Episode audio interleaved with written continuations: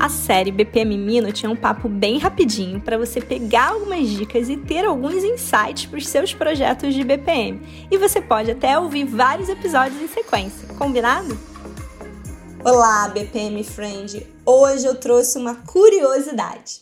O que será que a indústria do cinema tem a ver com BPM? Isso mesmo, cinema! É fácil a gente imaginar que os seus processos vão precisar de muita criatividade e flexibilidade. Mais do que isso, os processos da indústria do cinema geralmente são altamente interdependentes, manipulam dados heterogêneos e envolvem uma grande variedade de stakeholders em um ambiente distribuído e móvel. Até aqui, parece muito comum a outras indústrias também esse cenário, certo?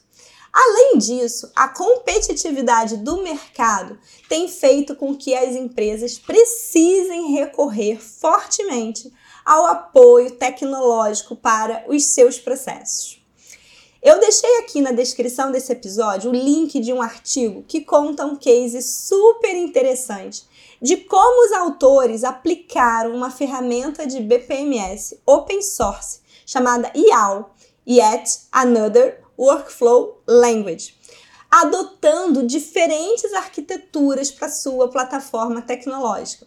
Imagina o seguinte: quando a produção ou a gravação do filme está acontecendo em uma localidade remota, que muitas vezes não tem nem conexão com a internet e nem mesmo cobertura de telefone, eles conseguiram dar um jeito de fazer o processo rodar na ferramenta de BPMS de forma offline. Você acredita?